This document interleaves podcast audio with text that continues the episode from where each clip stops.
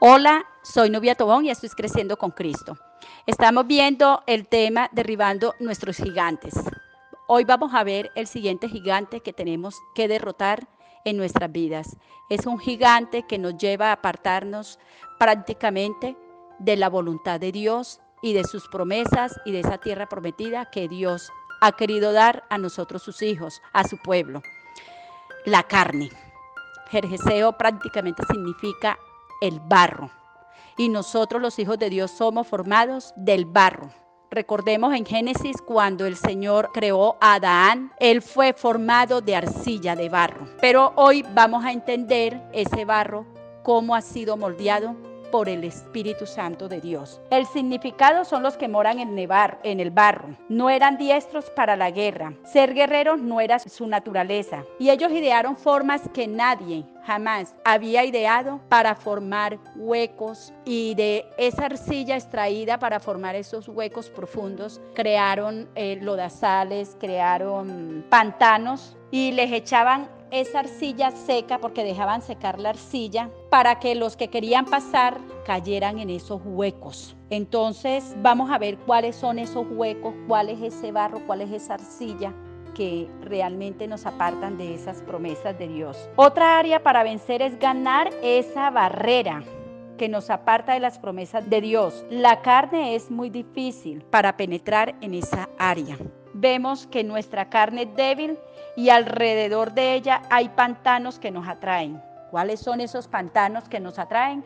Entonces vemos que en Gálatas 5:19 el Señor nos está hablando de ese tipo de pantano. Y manifiestas son las obras de la carne. Recordemos que al hablar de barro, estamos hablando de la carne, porque el hombre fue formado por barro según la palabra del Señor. Que son adulterio, fornicación, inmundicia, lascivia, idolatría, hechicerías, disensiones, herejías, envidias, homicidios, borracheras, orgías y cosas semejantes a esta acerca de las cuales os amonesto, como ya os lo he dicho antes, que los que practican tales cosas no heredarán el reino de Dios. Entonces, vemos que este tipo de cosas, este jerjeseo que se ha levantado en nuestro hombre interior y que ha aprisionado a tantas personas, no nos deja entrar a esa tierra prometida. Entonces aquí el Señor nos está dando a través de su palabra una lista de esos jerjeseos que tenemos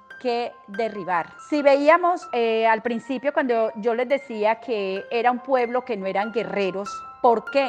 Porque se acostumbraron a estas obras de la carne, empezaron a darle gusto a la carne. Y resulta que cuando nosotros somos hijos del Señor o los que creemos en Dios, aún sin ser cristianos, porque también hay gente católica muy creyente de Dios y las conozco, empiezan a batallar contra esas obras de la carne y empiezan a derribar lo que antes los tenía atados. Entonces aquí a través de esta enseñanza el Señor nos está hablando de todo esto y em, tenemos que empezar a identificar de todas estas obras de la carne qué es lo que me está atando para no entrar a la tierra prometida. Entonces vemos que Pablo nos lo dice muchas veces en Romanos, también nos lo dice en Corintios. Son unos listados que empiezan a presentarse de todas estas obras que nos apartan de gozar plenamente de la bendición. Estas obras de la carne traen destrucción a tu vida en una forma espiritual, aún en una forma natural, en la económica, en la forma familiar, en el hogar, en tu salud. Entonces hay que derribar y posiblemente no, yo no, yo no puedo consentir más la carne. ¿Qué me está trayendo todo esto a mi vida? Y yo los animo en esta hora que identifiquemos qué es lo que me está atando para que aún lastime a las personas que yo amo y que he ofendido sin querer, porque eso me ha tenido dominado o dominada.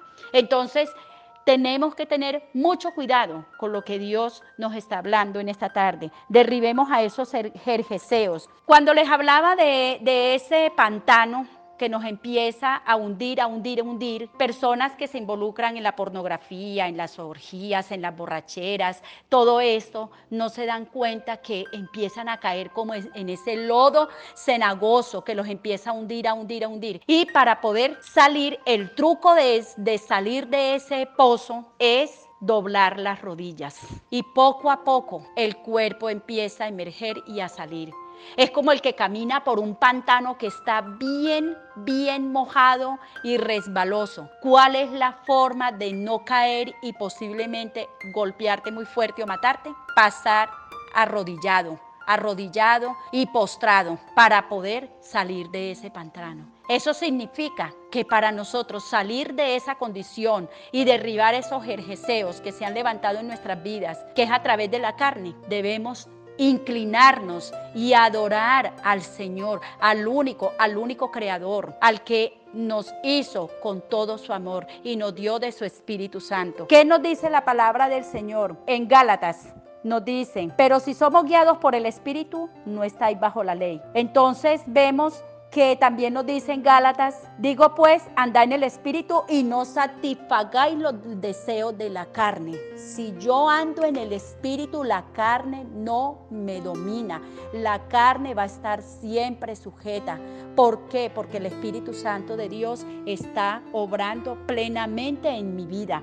Entonces yo los animo en esta hora que tengamos en cuenta que andar en el Espíritu es lo que a nosotros nos lleva a estar plenamente en su presencia y que estos jerjeseos que ya hoy identificamos y que tengo que analizar ¿Cuál de todos estos? Puede ser las contiendas, pueden ser el chisme, los celos, las iras, las enemistades. ¿Con quién estoy yo enemistada en este momento? ¿De qué tengo celos? ¿Qué es lo que me ocasiona tanta ira? Porque esa ira no, viene de Dios, es un espíritu que ejerce mi, corazón para que no pueda tener paz, ni yo ni los demás. Entonces tengo que empezar a dejar que el Espíritu Santo realmente sea el que gobierne mi vida y que Él venga a, a morar en mí. Dice la palabra del Señor, el deseo de la carne es contra el Espíritu y el del Espíritu es contra la carne y estos se oponen entre sí para que no hagáis lo que quisierais. Entonces tenemos que tener mucho cuidado, mucho cuidado a qué le estoy dando yo cabida, a qué jerjeseo le estoy dando yo cabida para que la bendición de Dios no venga plena a mi vida. Miremos también qué le pasó al hijo pródigo. Él pidió su herencia y fue y la gastó. ¿Y en qué la gastó? En toda esta lista que yo les acabo de hablar. Y llegó un momento en que fue tanta la inmundicia en su vida que quedó sin nada y empezó a comer como los cerdos. Pero un día entró en sí. Quiere decir que cuando la persona se amaña tanto al pecado, no se está dando cuenta a veces de lo que está haciendo, porque la palabra del Señor dice, Él volvió en sí. Entonces, en sí, ¿qué tienes tú que volver para poder enderezar tu camino o para poder decir, no, realmente esto yo lo estaba haciendo y no me había dado cuenta el daño que me estaba haciendo primeramente yo y después se lo estaba haciendo a los que están alrededor. Entonces, los animo en esta tarde para que identifiquen esos jerjeseos que hay en la vida de cada uno y podamos dejar que plenamente el Espíritu Santo gobierne nuestra vida. Soy Nubia Tobón y esto es Creciendo con Cristo. Los bendigo con la bendición del Padre, del Hijo y del Espíritu Santo.